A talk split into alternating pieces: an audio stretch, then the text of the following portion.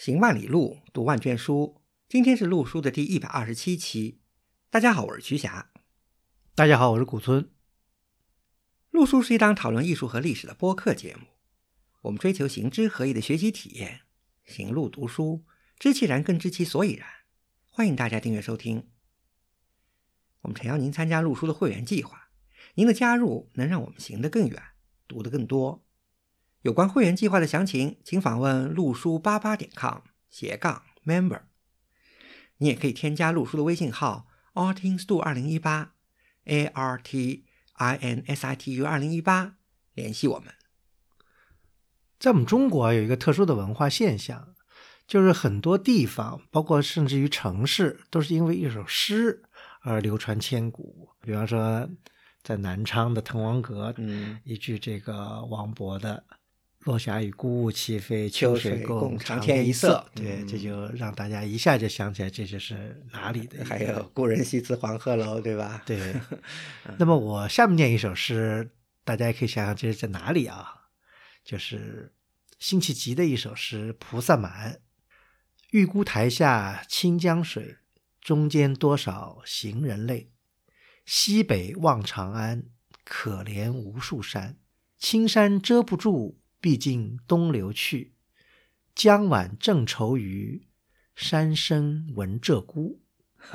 好像应该是词吧，《菩萨蛮》是个词牌名啊。对，词牌。对，这首词是辛弃疾的代表作，而且我在中学念书的时候就背诵过这首词，给我印象也是一直，因为小时候背的东西容易记得住嘛。嗯嗯。中间多少行人泪啊？这个西北望长安。嗯嗯。这个玉姑台在哪里呢？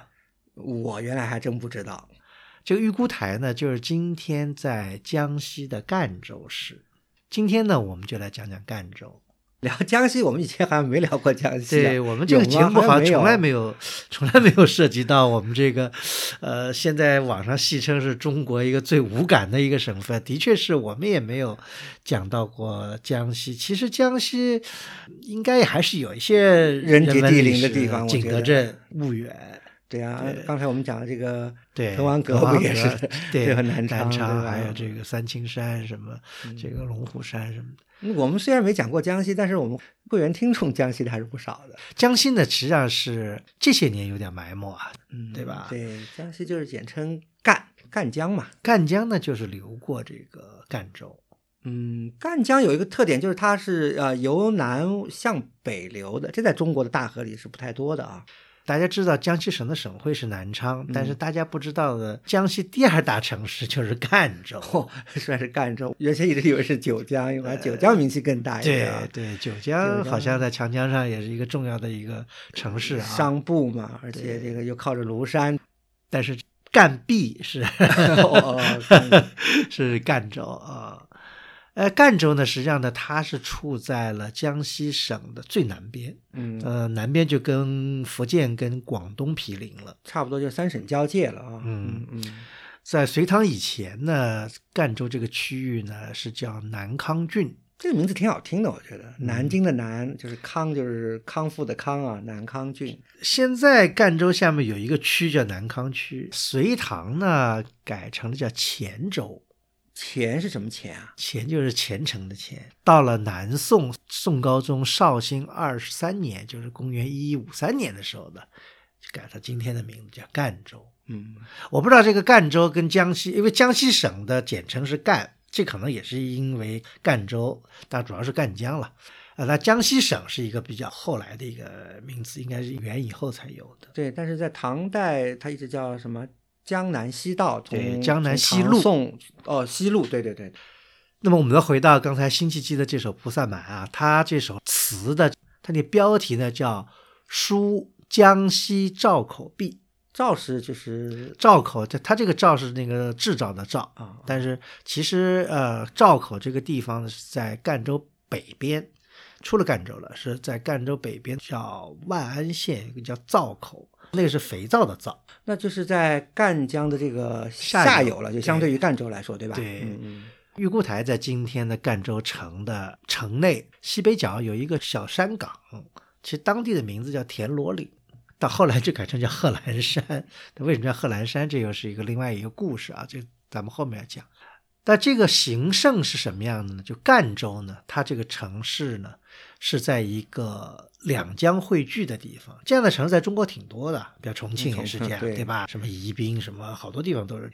赣州呢，赣州城东边跟西边各有一条江，西边这条江呢叫贡水，东边这条江呢叫漳水或者漳江。他们在赣州城的北边汇合，变成赣江啊，慢所以赣州城就在两江汇聚的这么一个三角地带。对，那么玉姑台下的这个田螺岭呢，周围呢就是原来的周至。这里面辛弃疾为什么跟赣州有什么关系？这是第一个，对吧？嗯，第二个，辛弃疾为什么要在这儿写这么一首词？这是两个故事。一个呢，辛弃疾为什么要到赣州来？大家知道，辛弃疾是一个等于是抗金英雄，他本身是个山东人。他好像是出生在靖康以后的。对，他是靖康的时候，可能他甚至于，因为靖康是一一二七年，辛弃疾呢，后来呢，他是趁着这个金国，就金朝不是后来有个内乱嘛，就是海陵王什么就是海陵王后来南侵失败，后来就是他们哎对，完了呢，他就揭竿而起，打了一阵子，后来就就南渡，跑到南方来了跑到南方来，但是呢也怀才不遇啊。到了宋孝宗的时候，你看都已经过到宋孝宗了，对，要讲北伐了嘛，对吧？对，宋孝宗淳熙二年是公元一一七五年前，这离这个靖康都已经过了大概要有五十年了。那他肯定是靖康后的生人。，对，那时候呢，在赣州这个地方呢发生了民变，这个因为茶税制度的改革，使得当地的茶商呢，后来在一个叫赖文正的人的领导下呢，就暴动了。看来 这个江西茶今天好像名气不太大，好像在唐宋时候还挺有名的。对古松老师，你讲到这儿，我就想起来那个《琵琶行》里白居易不也有啊？对浮梁买茶去，对吧？对，，浮梁就就是景德镇景德那边镇那边，对吧？对啊这茶，对，可能气候变化的原因吧。现在现在赣南脐橙很有名。对，满山遍野都是，啊，也是一道啊风景了。嗯嗯，茶商暴动了嘛，茶商军的明辨了。这时候呢，辛弃疾的一个老上司嗯，叫叶恒的人呢，担任了宰相，他呢就举荐了辛弃疾去担任江南西路的提点刑狱。这是个什么样的官儿啊？就是管这个，就是就有点像政法委 这样的一个一个形式，就是管治安或者其实其实是让他去镇压民 民民变变的，但是就给他这么一个官职。对嗯这个江南西路呢，所管辖的范围呢，就基本上就跟江西今天的这个境域差不多，南一直要到广东的边境，北边呢一直要到南昌那个地方。可能还要接近湖北了。嗯，他的治所呢是住在赣州，辛弃疾才跑能到赣州去赣州了来。对，嗯其实辛弃疾在赣州没待多长时间，可能两年。辛弃疾来了以后，就快刀斩乱麻的把这个嗯暴动起义就给平息了，呃，把把这个赖文正也给杀了。当地呢也做了一些这个德政吧。转过年来，在淳熙三年的时候呢，也许可能是因为立了功了吧，调任到了京西转运使判官。就这个官呢，就等于跑到湖北了。从赣州往湖北走，就往北走嘛，肯定是沿着赣江走。必须要路过哪儿？就刚才讲到这个灶口，这个灶口可能是赣江上的一个码头，可能就是一个呃上下船的地方，对对吧？他呢就想到了在他之前的一个历史上的一个事件，这就是灶口是有什么意义呢？话说的南宋的初年，这不是靖康之耻，开封城里的这个皇族一股脑的不都被这个金人端金人端端走端走了嗯对嗯，就赵构是幸存的皇子嘛，嗯，但是要登基皇位，他也不能说，哎，我自己就当皇帝啦，对吧？也得要有一个 手续问题啊有一个手续问题。嗯一般来说，手续问题就是要有太后啊什么的，对吧？因为你那时候你爹、你兄弟都已经被抓走了，嗯但总得有一个家里的长辈说把这个怎么给你。正好这时候呢，开封城里剩了一个金人没有抓走的一个呃前皇族成员，应该这么说，就是宋高宗赵构的前任就是宋哲宗的皇后，就等于是呃，宋哲宗是因为宋徽宗的那个哥哥呀，赵构的伯父嘛。就是后来他是被废掉的，所以才躲过了靖康嘛。对，就是这个孟皇后呢，孟是被嗯是被哲宗废掉了，是废后，废后呢，可能就不在这个玉蝶里皇家的这个，而且可能也不在。宫中，可能就对 对吧？是好像据说是当了女道士，是吧？就躲过了那靖康，他呢等于也还算是皇室的成员嘛，从名义上说嘛，也是等于算是太后了。有正统性的这个，对嗯他呢，就等于把皇位按照这个程序让这个宋高宗当了皇帝，所以也是很重要的一个人物。结果到了一一二九年，金兵又一次南侵的时候呢，那时候宋皇室呢就分两路逃命了。赵构是一路倒海，就是入海了。因为金兵打过来的时候，当时赵构他们还在那个南京那边，就健康那边嘛。对，他一锅端嘛，分成两路逃，就是赵构往东南逃，太后呢就往这个西逃，就沿着长江溯江而上，就往西逃，就逃到江西来了。对我估计就沿着赣江往南走，也很慌乱了。后来他就是在灶口这个地方，后来就弃舟登岸了。嗯嗯，也挺狼狈的，差一点就被金兵给追上追上，而且呢，那个时候呢，还有各种的民变，就是因为这个地方也不安静嘛。再说这个社会很乱，其实就说除了金兵扰民以外，还有各种各样的土匪啊、乱兵啊什么这些，使得这个隆佑太后呢，在赣州这边呢也受到了很大的惊扰。所以，这个隆佑太后在第二年后来就去世了。所以灶口就是这么一个地方。等于在南宋初年有这么一个政治事件对典故在里头，所以呢，辛弃疾才因为这个才叫江西提灶口壁，有这么一个故事在里面，所以他才想到玉姑台下清江水，中间多少行人类？这行人实际上就是当时流亡逃难的这些人，其实对，对就是这样一个历史典故。所以西北望长，长安肯定就是代指汴京了，对吧？那当然，我们不来多解释这首词啊。这个词当然是描写了这个辛弃疾的一种一种怀才不遇，对吧？去国还乡这种心情。但是这首词就因为“预估台下清江水，中间多少行人泪”，就不管怎么说吧，就在我的当时的这个少年的心里呢，就留下了一个非常深刻的一个印象，就玉姑台 到底在哪里？那么。前不久呢，这终于有了这个疫情以后，终于有了这个机会啊，到了赣州去，啊，登上了这个贺兰山上的这个玉姑台。当然，所以我想问问古老师，你心情如何？你肯定是念着这个玉姑台的这首词，对啊，俯瞰清江水啊。其实呢，这个地方啊，并不像我想象的那样是两江交汇的地方，它其实离两江交汇有点远，它实际上只是靠近了西侧的这个贡水，嗯，呃，它能看见贡水，但是那个东侧的张江啊看不见，其实要到再南边的另外一个城门楼子上才能看见，可能江水的这个河道会有什么变化有？些变化或者怎么样，对。还有一个很有趣的事情呢，就是玉姑台，其实它坐落的这个叫贺兰山也很有意思的啊？怎么说？哎，为什么叫贺兰山？大家想起贺兰山，想起的立刻另外一首词就应该浮现在脑海里了。就是就是岳飞嘛，对吧？踏破贺兰山，朝天阙。对啊，嗯，这个呢，的确跟岳飞有点关系。为什么呢？刚才我们不讲到这个隆佑太后在赣州兵荒马乱的这些事情嘛？后来发展的有点严肃，就是 当地呢好像有又出现了农民起义啊，各种各样的事情。结果呢，当时的宋高宗赵构呢就派岳飞来赣州镇压这个民变。对，那那岳飞来，当然了，岳飞不只是来镇压，岳飞也来做了很多安抚工作啊，或者怎么样，反正就说，因为这是一个很小的一个山，根本就是个山岗，它跟贺兰也没什么关系。但为什么叫贺兰山？我想是跟岳飞后来在赣州的行为应该有关，因为后面的文人念岳飞嘛，对吧后面的文人墨客就是把这个地方就叫成贺兰嗯山，上面呢起了一个楼，就是玉姑台。呃，又跟岳飞对吧？又跟辛辛弃疾，对、啊这首词呢，又是满怀了一种故国情怀，所以呢，使得赣州，我觉得在我的心目中有一个非常深刻的一个印象。但是其实呢，说到赣州啊，除了这首《玉姑台下清江水》这首词以外呢，其实我觉得赣州也还是有很多可看的东西。嗯这也是我们这一期节目要聊的。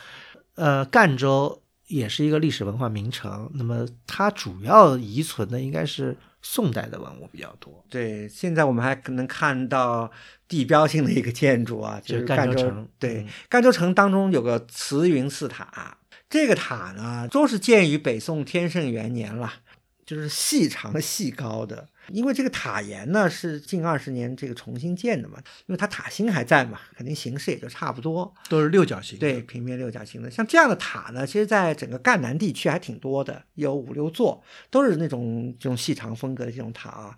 信宜就有一个大圣寺塔，外形很像的。赣州慈云寺塔呢，尤其在这个考古文博界啊，这几年其实是出了大名了。也就是在二零零四年啊，在当地呃赣州当地在维修慈云寺塔的时候呢，居然在那个第四层啊，发现了一个被砌起来的一个龛室，等于暗室暗这龛这就暗龛了。里头居然有一个空间，里面发现了大量的文物，而且这些文物呢，年代基本上就跟这个塔的建年呃差不多，甚至比这个建年还要更早，就是在五代十国到北宋初期吧，有这个宋真宗时候的这个东西，佛经啊，有写本啊，有刻本啊，各式各样的佛像，有瓷的，有泥塑的，还有金铜的，另外还有佛画。这几年经常有些特别重要的展览啊，慈云寺塔发现的这批文物，还经常有机会能够看到。对，就让我想到了这个苏州的那个瑞光塔，类似于哎，类似的，因为瑞光塔也是在好像第四、第五层的一个天宫，类似于天宫这么一个空间被偶然发现的嘛，对吧？当然那是文革期间了，这个是在二零零四年，因为发现的及时呢，而且又没经过那个扰动扰动嘛，所以特别完整、原汁原味的。我想北宋可能建塔时候把它封进去以后，以后就再也没扰动过。专家啊，对发现的这些五代北宋的文物进行了一些修复，进行了研究，基本上认为这些文物的性质啊是可以肯定的，就嗯他们都具有一种，其实我们以前聊过，就具有一种义买的这个性质。嗯，通俗一点就是把一些残损的跟佛教有关的一些用品，就当时应该说用品，当时不应该算文物，就佛具用品、佛具，对，佛具、佛画、佛画、佛像。啊，佛像像不能说把它烧了，对吧？不尊重，就找一个地方，等于把它哎掩埋起来。对，封存起来，封在塔里，我觉得是个挺好的形式啊。证据是很充分，因为没有盗扰嘛，所以它的这个形式还是当时放进去的这个形式。这些佛经和佛画基本上都是残损的，就是放进去的时候就已经损坏了。还有那些佛像也是这样，都是断了呀、裂了呀，诸如此类。这又是为我们这个佛具啊、佛像啊、法器的这个义埋啊，在江西呢，在北宋初年又增添了一个很好的一个例证。嗯，反正这批东西一直在修复，因为的确状况不是很好。现在好像也一共只修复了几十件，因为其实数量还应该是挺多的，对。但是就修复起来非常困难，因为一个时间的原因，还有一个就当时就已经很破损了。但是很有意思，这批文物出镜率还是挺高的。嗯，那么今天呢，其实这个塔呢是在一个学小学校里面，对完了旁边呢就是赣州文庙。文庙其其实这个文庙呢是赣州赣县文庙，哦，县文庙，对，还不是府文庙已经不存在了，是个县文庙，所以这两个地方呢是挨在一起的。那么赣州城里，其实你要查这个文保单位还不少嘞，对吧？还有那个什么福寿沟什么的，还建了个哦，对，博物馆那是个水利设施啊，对嗯对，还专门建个博物馆，对吧？赣州城墙也算是一个国宝。赣州城外呢，还有一处，呃还是个国三，就是这个通天岩石刻摩崖，算是南宋时期的一个嗯宋代多吧，也有北宋的，对啊宋代嗯两宋时期吧，对这就说明两宋时期赣州这地方还是挺发达的。其实赣州这地方，因为它水路嘛，很方便。是这样的，就是说从广州那边的东西，如果登了岸以后，一般都要翻过这个南岭，就到赣州这边以后坐船，就可以顺着船一直可以运啊，就到长江的水系了，哎就到水啊系了。对，要不然你广州的东西如果不经过海运是没法进入内地的嘛，嗯因为有那个南岭在那儿嘛。啊，这是一条路。另外一个赣州，你看前面讲的茶叶，对不对？对嗯，不然的话，当地的茶当地的茶叶就是主要通过赣江，因为赣江它经过赣江到了鄱阳湖，对吧？进入长江啊，到了长江以后，你可以到大运河。那时候水路是最主要的货运的一个嗯通道嘛。嗯但今天赣州的老城啊，就是尤其是因为它城墙还是相对比较完整嘛，当然近年新修过，但是原来的老底子还在。我们从玉姑台下走下去，那段城墙就在贡江边上嘛，很坚固而且很高大，明摆着这是一段老城墙，因为可以看到那城砖上到处都还有铭文啊。找了几块读读，还都是清代稍微偏晚的，什么道光呀、光绪啊、同治啊这些时候的这些铭文砖啊。整个赣州城它等于是两面或者三面都缓降，一面是陆地，所以现在的城墙呢，就是因为也因为是要防洪啊或者怎么样，就很多这样的例子。呃，就是沿水的这个城墙都保存的比较好。这个例子在中国很多，比方我们以前讲过的临海、潮州，嗯，潮州啊。啊，这个肇庆啊，都基本都是这样的。在这个几个城墙里，我觉得这个赣州城墙还算不赖，就是保存的还可以，因为它那些砖啊什么还都是老好多都砖老老砖，砖对虽然可能重新砌了，有这个新砌的痕迹，但是起码这砖都是还是老的，都是当地附近的州县。跟这个名字对什么就跟那个北南京的城墙差不多。嗯，对，但这时代比较晚一点，所以说太平天国时期，这个石达开曾经围攻赣州三个月打不下来啊，啊，就说明这个这个城墙还是还挺坚固的，还挺坚固经受住考验了。所以今天呢，其实这个赣州沿着城墙这一带都变成什么绿化呀，什么反正，呃，走走啊，就登城墙走或者怎么也都还挺赏心悦目的吧，就算是沿江的一个风景带，等于它也是一个国宝单位了。在赣州城内呢，也有一些这个还有一些老街区啊没被拆掉的，或已经改造成了一个新天地风格的。包括大公路那边有这个梁屋巷、什么赵儿巷这种地方，有的地方还人去楼空，还没有，还还没改造呢，对但是有的地方已经已经反正改造完了，但是也还没有开发成商业，就是反正就是那些地方还有些老的遗迹可循。哎呀，我觉得要去看的话，也得尽早去。我觉嗯得改造完了，可能就不是那么回事儿了。因为其实很明显嘛，就是它那条新开那条中山路，再往里头走一点，对吧？外面已经是整个就是大马路了，嗯，好像挺冷清，就林荫道那种的。里边儿哎，小街小巷，然后看到有那种民国的那种商业老街嘛，店招呀，对吧？那个嗯都还在，嗯，挺斑驳的。老住户都搬走了嘛，现在整个就是个废弃的状态。对，就是 人人去楼空，可以怀古。以后怎么样开发不知道，也有可能会就像鱼固台附近那样，就变成公园了商业或者者商业呃，现在还比较自然。那么其实，在赣州老城里面。大家看的最多的实际上是呃两个地儿，一个呢就是这个小蒋故居，啊，对，是呃一个呢是以小蒋小蒋为名字的一个叫太子楼什么饭店，嗯这都是跟小蒋有关系。对，其实这里要讲讲还挺有意思。小蒋在赣州待了大概有六七年，七年，就因为他是三七年七月份不抗战爆发，他是春天从苏联回来的，回来以后没多久，后来就被老蒋安排到赣州这个地方来。当然，什么原因我不太清楚啊。也许认为赣州原来是红色的这个老区，需要来有人来这儿怎么改造改造，或者怎么样。反正从三八年开始，小蒋就担任了江西省一个保安司令，兼了这个赣县县长，因为对，还是当什么学校的什么学院总总，队长什么就是各种各样的吧。说白了，就是让他在这儿要开辟一块地方来搞一些什么叫所谓的赣南新政。小蒋呢，那时候呃自诩啊，北边有延安精神，这个我们要搞个赣南精神。当然，这个只是他这么认为啊。但是不管怎么说呢，小蒋在这个地方呢一待，你想想，可能从三七年一直要到待到四四年。那么长时间，他一直待在这儿，还自己给自己盖了个房子，就是嗯小蒋故居。对，当地反正包括出租车司机啊，然后遇到那些赣州的随便聊聊，都安利去这个小蒋故居啊，但我们也没去，反正其实就在城墙边上一个房子，本身意义不大，但就是一个象征性了。呃，大家也知道这个，但是那这个个小蒋在赣州不仅是政治上有收获，奠定了他以后成为这个国民党的一个接班人的一个地位，对吧？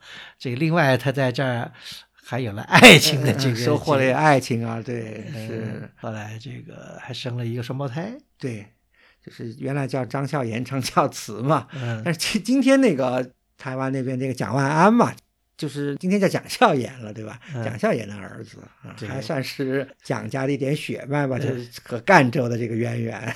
对，所以所以正因为有这一点呢，这个赣州也挺逗的。赣州人呢，还挺自豪的，我觉对，完了弄了个太子楼饭店嘛，你想想看，这太子楼饭店是新的，不是一个什么民国时候就老字老字号，嗯没有这么回事儿据说这个房子呢是个老的，嗯，就说说这个房子，我看介绍说这个房子是原来是赣县邮政局，这个赣县邮政局呢是小蒋那时候设立的，嗯实际上这个地方呢是一个小蒋的一个特务机关，是在这里面办公的，这是网上介绍，我也不知道怎么考证，因为我今天看那个房子，虽然看起来虽然看起来外面是个老的三层楼，其实里面我看都是新房子，根本没有民国时那种样子，因为它它就是个饭店嘛，一个大厅对吧？挺大的，民国时候不应该是是有这么大规模的这个。对，反正我们小蒋故居是没去，但是吃饭还要找个地儿嘛，反正就是太子楼饭店去了。这个反而是一个当地打卡去的地方。哎，对，好像当地人说这个饭店好像在九十年代怎么还是当地最好的饭店啊，而且说都在那儿结婚啊什么的，反正当地人。反正挺看重这地儿的，好像。现在我们去好像是老年旅游团或老年人去的多的地方，反正还可以，那个菜也也还行。反正去那儿吃一顿饭，品尝品尝当地的特色，也也算是一个项目。这个呢，我觉得就是对赣州城的一个娱性节目啊。而且我们刚才讲的就是对赣州城今天的一些文物古迹的一个很潦草的一个总结，这都从玉姑台而起。但是呢。不仅是玉姑台啊，我们当时去赣州的一个 最大的目的，除了看玉姑台下清江水以外，还奔着一个什么地方去的呢？奔着就是赣州北边赣县嘛，赣县就包括赣州的这个这个等于县域最北边有一座寺庙叫宝华寺，宝华寺里面有一个殿叫大觉殿。大剧院里面有个石塔，当地人叫玉石塔，叫大宝光塔。这个是一个非常值得去看的。对对，因为我想古村老师是冲着玉姑台去的，嗯，我基本上就是冲着这个大宝光塔去的。这个大宝光塔呢，因为知道有很多年了，以前都是在网上看的照片啊，第一次看到那个照片，真是为之惊艳啊。其实它列入国宝的时间挺晚的，是国六。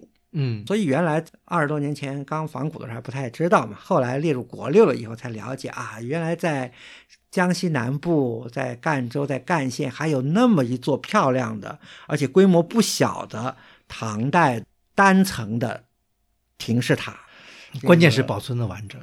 这次终于这个一睹真容啊，感觉还是不虚此行啊，而且还是零距离的观赏，这也是非常值得推荐的一个看点。对。大觉殿内比较黑啊，给大家安利可以带一些这个辅助的这个光源啊。嗯，那天我们去因为下雨。嗯，那整个塔呢，我刚才说了，它是一个单层的一个亭式塔，大家已经可以想到它是什么样子了。通高大概有四点多米吧，大概四米半的这个样子。嗯，它塔身呢，就是还是一个平面是方形的。嗯，嗯里面有个龛。对，在正面开门，就是门两侧呢是浮雕那个金刚力士嘛，大头娃娃，对吧？塔基呢雕的挺华丽的。是三层的塔基，每层呢像须弥座的形式，当中这个束腰的这个部分呢，就是开捆门或者我们叫它壶门都没问题。它底层呢是雕的狮子，有的是狮子，有的还有狮奴。然后第二层呢是雕这个瑞兽，第三层呢实际是雕的是祭月。塔顶呢，啊，因为它是平面方形的嘛，就是那种类似于船尖的那种单檐的四坡，然后当中呢立。塔刹，然后顶上是一个宝珠，基本上就是描述一下这个塔的外形啊。这种单层亭式的平面方形的塔呢，我认为是中晚唐以后可能是这个单层佛塔里最流行的一种样式。类似的这种塔，其实我们现在还保存了几座，但都在北方。比较有名的就是大山深处的那个。平顺县的明慧大师塔，对，那个比较高，当然那个体量比较大，但是整个造型是非常像的。还有的，比如说像炳灵寺第三窟有个唐代的石塔，对，但是他用那个石塔，他那个宝珠塔刹部分丢掉了，塔基略有不同，但是整个的主体的这个形式呢，跟我们今天这个大宝宫塔还是非常接近，方形的，对。类似的形象很多啊，比如说像在我们敦煌石窟啊、榆林窟啊，各种经变画里那种单层塔那个形式，还有比如说像法门寺也出了类似的塔的这个模型嘛，还有像日本的有些单层塔就是这样的一种形式。唐代这个僧人的灵塔比较流行，然后它当然北方南方有所不同，然后形式啊有所演变。我个人认为呢。就像大宝光塔这样的这种单层的亭式的平面方形的这种塔呢，应该是中晚唐更偏向晚唐的最流行的一种样式。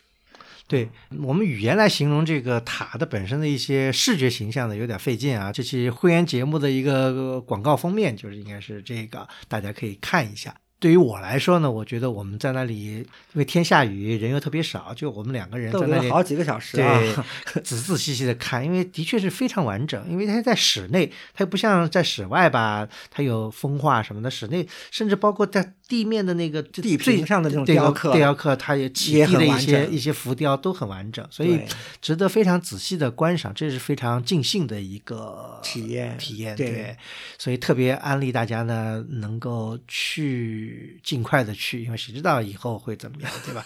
这个塔呢，虽然造型很优美啊，但是呢，不知道是不是因为毕竟是在南方，因为它毕竟唐代离那个政治文化中心。距离还是有点远的啊，所以呢，呃，仔细看呢，细节呢不是特别的精致、粗糙一点，但我觉得这并不也影响任何的这个价值，因为它毕竟这么年代一千多年的一个塔，它能保存的这么完那么好，我觉得跟它在室内保存有很大的关系。对，这么一座非常保存完整、值得观赏的塔，其实呢。这里面还有很多背后的信息跟故事呢，值得我们在这个节目里讲。因为，因为塔本身大家应该是自己亲眼去目睹一下，但是呢，有些背景知识呢，可能你目睹也不一定会知道。我们就分享一下我们的一些心得。第一个，为什么今天看来这么偏远的一个地方会有这么一座当时的高僧的塔？到底是何许人也？是这个主人？这是首先要搞清楚的。对，这个塔。肯定不是一般人的一个塔，因为它是玉石的嘛，石质非常好。如果它石质不好的话，也不可能保存到今天。雕刻呢，也已经算很细致了，但是我相信当时的工匠已经 did their best 了啊。而且塔的整个造型也是非常优美的，很幸运啊。这个塔其实它还有相关的碑刻、塔名留存至今。其实我们现在可以先揭晓一下答案啊，这个大宝光塔是禅宗高僧。法名和法号叫西堂智藏的灵塔，嗯嗯，这个人好像俗名是姓廖，对，大概就是这个附近这个地方的人。对，他是那儿的人。对，嗯，我们今天聊江西，对不对？嗯，如果从古建筑的角度来说呢，江西的木构建筑应该没有明代以前的吧？嗯，地面建筑对吧？据我所知没有。但是江西有一个特点啊，就是在江西，尤其在江西南部啊，还保存了一定数量的唐代的石塔。质量还不差，大宝光塔是一个，对吧？其实还有像宜丰的太子塔呀，萍乡这个上栗县的这个称广禅师塔，种种有好几座呢。时代呢，基本上都是中晚唐偏晚唐一点，八世纪末九世纪下现在九世纪中叶吧，这么个时期。而且呢，基本上也都是小型的单层石塔，当然它有平面方形的，有平面六角形的。基本上呢，我们今天。能确认啊，这都是当时啊僧人的这种灵塔，而大宝光塔呢，就是其中的一个代表作，因为它规模大，保存好嘛。这里面呢就涉及到有我们要讲的一个问题，就就是佛教，尤其是佛教里面的禅宗，禅宗里面的南宗禅的一个历史有关系。大家知道禅宗大兴是在晚唐了，对不对？但整个禅宗开山立派的发展是有一个过程的。从出土达摩如果讲起的话，历史故事很多啊。尤其讲到南宗禅的话，基本上都是聚焦在这个六祖慧能上，因为慧能是初唐时候的人嘛，宗宗第二次上台以后才这个圆寂的。南宗禅，尤其他在发展的早期，我们看到这个各种各样的。围绕着慧能和其他几位禅宗祖师的神奇故事啊，还有他的种种的修禅的方式啊，基本上它是一个非主流性质的一个流行于民间的很异类。反正对当时来说，还是长安城内的，比方这个唐僧的这个法相啊、华严啊、律宗啊，这些都是是主流。以后到了开元时期，开元三大士，对吧？这个密宗又大兴，唐朝的皇室啊、上层啊，有很多人又开始兴起密宗来了。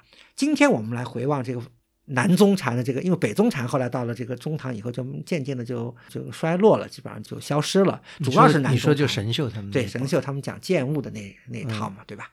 那主要是南宗禅。那南宗禅整个从初唐、盛唐到中唐，基本上我们认为是一个所谓的正统化时期，就是它从边缘向核心这么一个。发展以及自我改造融入主流的这个佛教的这么一个时期，在这个时期呢，尤其中晚唐呢，闽粤赣这个三个南方省啊，其实是南宗禅这个传播发展的主要地区，重要的祖师以及他们主要的信众以及传播的地方都是在南方，广东、福建，尤其是江西。讲到禅宗、南宗禅，因为从晚唐到了五代十国，尤其到了宋代以后啊，基本上就是禅宗。独兴啊，成为中国佛教宗派里影响最大的一派了。当然，到元代这个情况有所改变啊。嗯，所以在北宋的时候就兴起了我们以前节目里聊过的所谓五家七宗嘛，就衍生出了五个就是门派。南宗禅演化出了五家：灵济、曹洞、嗯。维养、云门、法眼。嗯以后这个灵济又分出了这个杨岐和黄龙嘛。这个五家七宗呢，再简单的给他们分一下，就是慧能当时传法的时候呢，有两脉，两个大弟子分别传下来两支，一个呢是就是南岳派，就是南岳怀让传下来的，一个是清远派，就是清源行思传下来的。以后这个灵济和维养呢，就是南岳这一系。那么前面讲的曹洞、云门、法眼呢，就是清源这一系传下来的。大概是这个路数。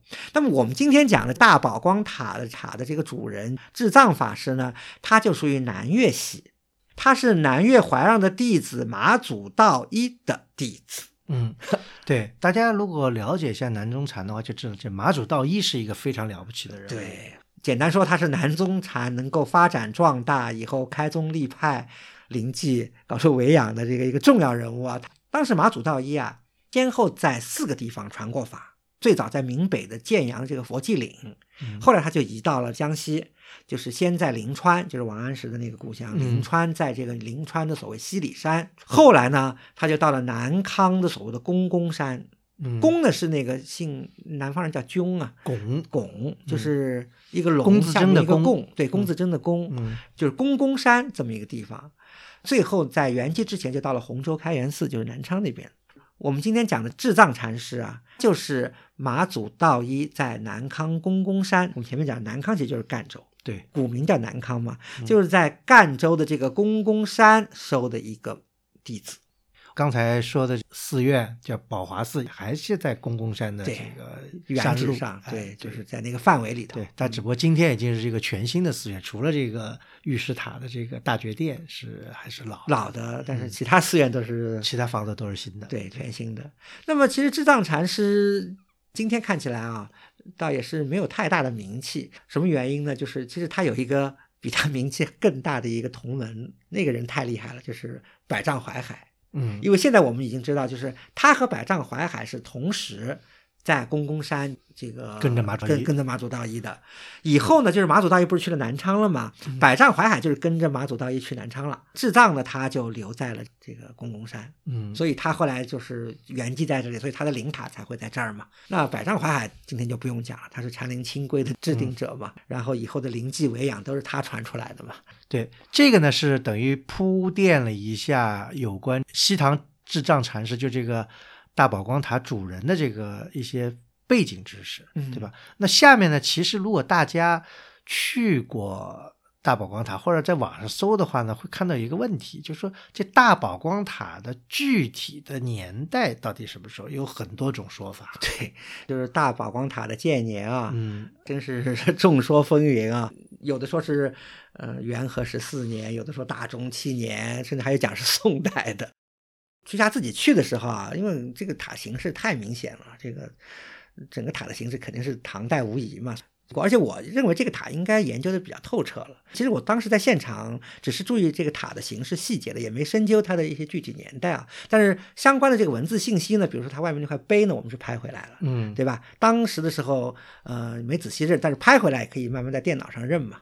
为了做这期节目，这个一查这个文献资料，发现居然这个相关的研究很少，重要的这个文章啊，都是围绕着禅宗的历史啊，以及智藏禅师本人的这些生平展开的，就是就这建筑而研究的人是非常少。今天研究大宝光塔有一个非常重要的文献资料，就是现在外面有块碑，是唐继这么个人，是当时是赣州的一个地方官啊，唐末的时候，他写了一个叫《公公山西唐赤氏大觉禅师重建大宝光塔碑铭并序》，就这么一段这个文字资料。现在其实所有的严肃研究都是围绕着这一段碑铭展开的。几篇文章都读了，我发现一个非常 有意思的现象，就是写这些文章的人还都是非常重要的学者。我相信他们肯定都没去实地走访过，就是也没看过塔，也没亲自看过这块碑。他们所依据的都是我们传统的文献材料，就是《赣州志》啦、《盖县志》啦、《经世录》啦，就这么已经录好的这个碑文。所以这样就产生了很多问题。为什么啊？就是我们这次去看了，才了解到，就是其实这块碑还在，但是这块碑呢，不是唐代的原碑，嗯，而是宋代翻刻的。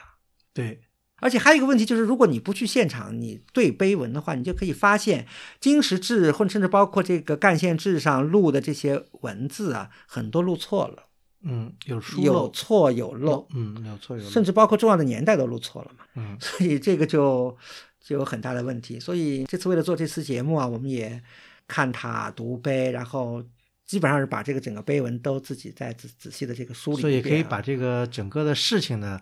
给梳理的比较清楚，按照年代来，对吧？对这样的话，就大家可以有一个明确的一个为什么会是这样的一个顺序。对，其实这个碑文内容讲得很清楚，把这个塔的来龙去脉以及它的几几个版本都讲清楚了。现在很多学者做研究还是根据这个，比如说《景德传灯录》啊，根据《宋高僧传》啊，因为这些文献当时他们所依据的材料可能也不是第一手的。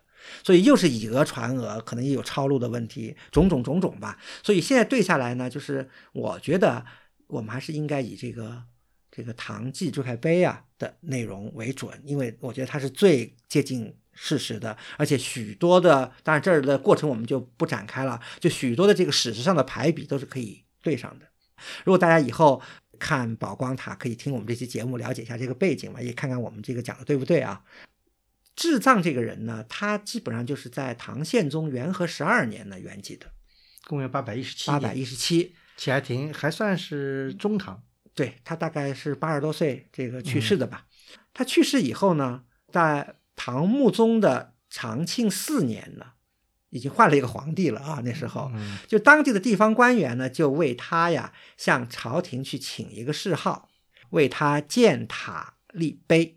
嗯这个呢，我们还要讲一下这个背景啊，就是唐代因为佛教是最兴盛的，它不光兴盛啊，其实唐代这个佛教的规矩也是很严的，就是当地各个寺院建祖师塔，它不是随便建的，它是要得到朝廷的允许的，而且是要朝廷正式的给他很多的名号的，这其中就包括一个塔号是什么，就你这个塔是要有塔的塔号的，叫什么名字，朝廷有规定的。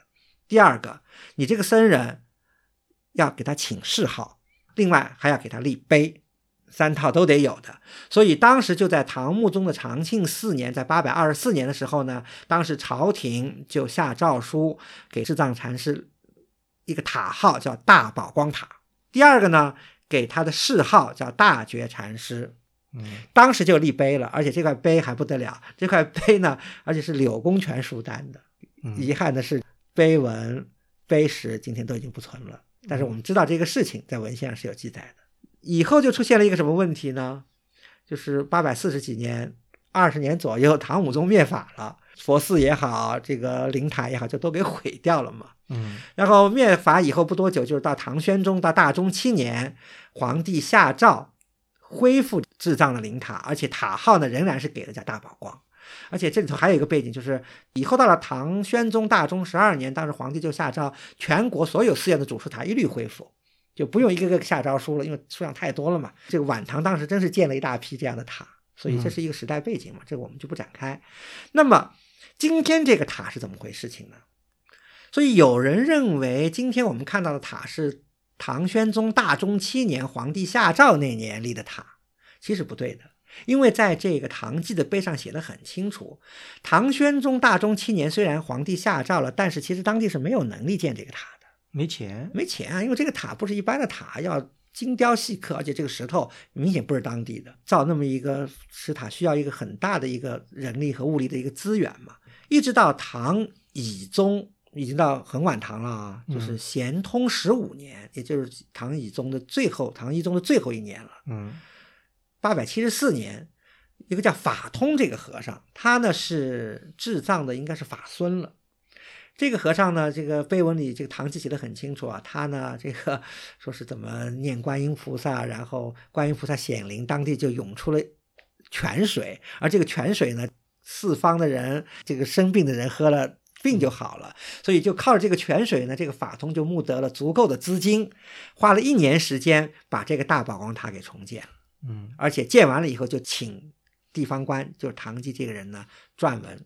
这块碑就是落款就落在咸通十五年的二月，嗯，因因为有的金石志把这个十字漏掉了，就咸通五年了，变成相差了十年，对，吧相差了十年。对，而且这块咸通的碑呢，后来也没有了。今天在寺就店门口的是那块碑呢，是北宋元丰二年当地的一个叫觉显的和尚重新按照那个老老碑碑的拓文拓片不不给拓片，因为它是行书了，就是按照老碑的内内容重新刊刻的。嗯，所以呢，有些人又根据这刊刻呢来论证说这个塔是宋代，这也是不足为信的一对，个事。其实仔细去读读这个碑文呢，马上就很清楚，讲的所以应该说呢，这个塔呢是在咸通十五年，也就是公元八百七十四年建成的，或者八百七十五年，因为建了一年时间，对吧？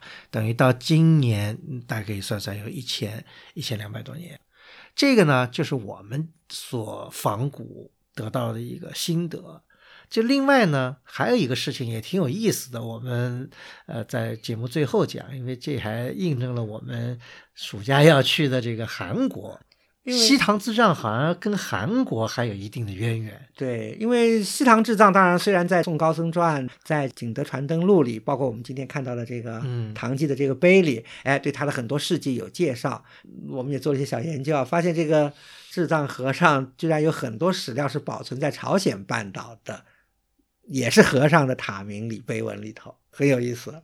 因为当时朝鲜正好是在这个八世纪、九世纪，正好是统一新罗时期嘛，大批的新罗僧人跑到唐朝来求法，很有意思啊。其实可以从一个侧面反映出当时南方的这个南宗禅的这个影响力。因为你想，这些新罗僧人不远万里的，有的冬天过来的话还挺难的，先要到辽东，然后坐船到登州，他们不往这个洛阳、不往长安跑，直接就奔着江西过来了。嗯很多这样的例子，其中就有许多僧人就跑到了我们今天去的这个赣州的公公山，然后有很多僧人就是被西塘智藏这个智藏和尚收在门下，就跟着他学习禅法。嗯 呃，这样的例子还挺多的，随便举几个啊。今天在韩国我们都能找到遗迹的啊，一个就是很重要的，就是韩国原来有个成田寺，有个叫圆寂禅师，他呢是在七百八十四年入唐的，嗯以后他就是得到了智藏的这个真传，所谓得到了智藏的心印嘛。以后这个圆寂禅师他的弟子，他的法孙，特别是法孙普照禅师，就是韩国就是统一新罗最早的一个禅寺宝林寺的开山祖师。因为禅宗特别讲讲究这个法脉嘛，师承嘛，嗯所以等于是智藏禅师就直接影响到了这个新罗的这个禅门的这个发展嘛。另外还有一个就是今天还存世的韩国朝鲜半岛南部的一个很有名的一个石像寺，它的开山祖师也是智藏的门人。这个石像寺呢，因为古建筑也有些特色，对，这次在我们暑期的这个游学中呢，我们会去造访，所以呢，我们也非常期待啊，到实地到石像寺看一看，当地还知不知道它和江西的这个公空山，呃，有这个有这种勾连啊有这种渊源的这个情况。韩国一个很重要的特点嘛，就是它当地保存的这个石构的僧人灵塔呀，数量要远比我们保存的多。嗯所以呢，我们也可以实地去看一下。我觉得我们因为古村长讲到我们会去韩国嘛，会去朝鲜半岛，其实我们去的目的还是要回望华夏，看看我们华夏、对吧传过去了什么，我们丢掉了什么，在那儿保存着。对，所以我们非常期待着下一次的旅行。那么这次节目就到此结束，感谢大家收听，我们下期再见。